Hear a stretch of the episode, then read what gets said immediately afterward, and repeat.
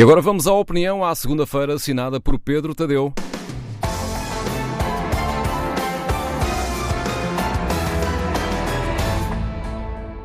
O novo banco recebeu, em maio, 850 milhões de euros emprestados ao Fundo de Resolução pelo Estado. Ouvi muita gente indignada com esse facto. Pois o presidente do novo banco, António Ramalho, já avisou: no final do ano, o novo banco vai querer receber mais dinheiro. Fazer opinião aqui na TSF é muito fácil.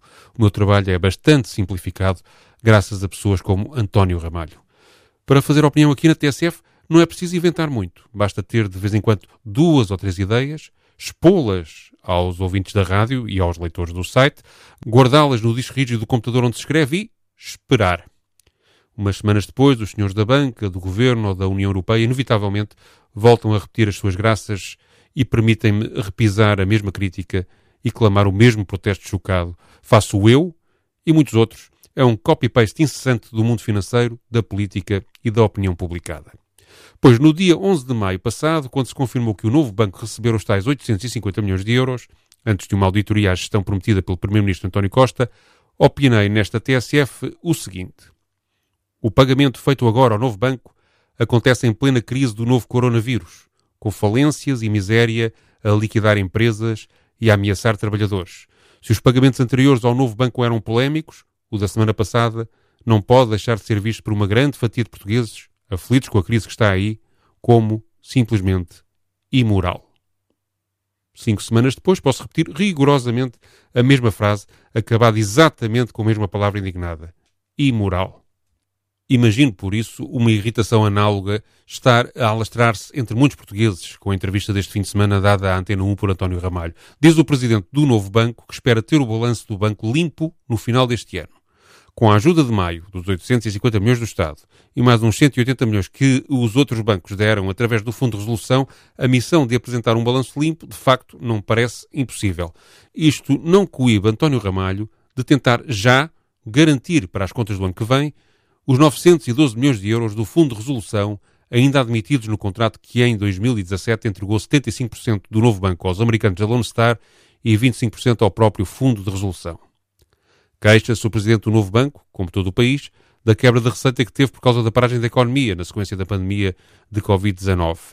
Isso não explica, por exemplo, porque é que desde 2017 não foi vendido com o mercado em alta uma parte do imenso imobiliário herdado dos ativos do antigo BES. Não seria uma medida razoável de gestão garantir receitas para o banco com os seus próprios bens, em vez de estar sempre a exigir milhões emprestados aos contribuintes e ao Fundo de Resolução?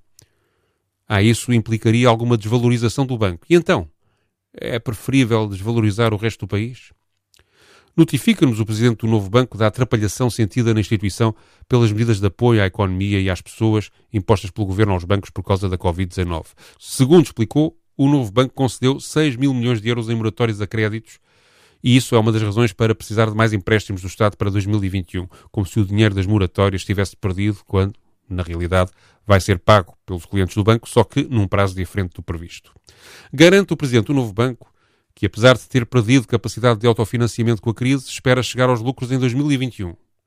Presume ser essa outra das razões para, no final deste ano, António Ramalho precisar de mais uma contribuição emprestada pelos contribuintes do Estado pois este gestor, que já recebeu desde 2017 6 ou 7 mil milhões de euros emprestados pelos contribuintes de um total de 11 mil milhões de euros de ajudas, disse na mesma entrevista achar muito mal a possibilidade de vir a pagar ao Estado uns pobres 4 ou 5 milhões de euros como contribuição de solidariedade por causa da Covid-19. Ou seja, para o novo banco, ser financiado pelos contribuintes é bom, mas pagar alguma coisa de volta aos mesmos contribuintes é péssimo.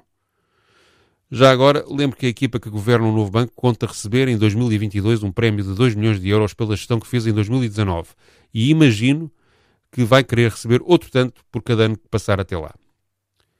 Vamos, nestas circunstâncias, pagar ainda mais ao novo banco? Como já disse, a história repete-se e o mais certo é que haja muita gente a refilar até lá, mas, no final, o dinheiro é mesmo entregue à gestão de António Ramalho. Ninguém deseja a falência do novo banco. Mas caramba, não se pode eliminar deste processo de salvação de um banco importante o abuso, a falácia e a completa indiferença pela realidade do resto do país? Somos assim tão impotentes? A opinião assinada por Pedro Tadeu, disponível também em tsf.pt. A opinião amanhã vai ter a assinatura de Daniel Oliveira.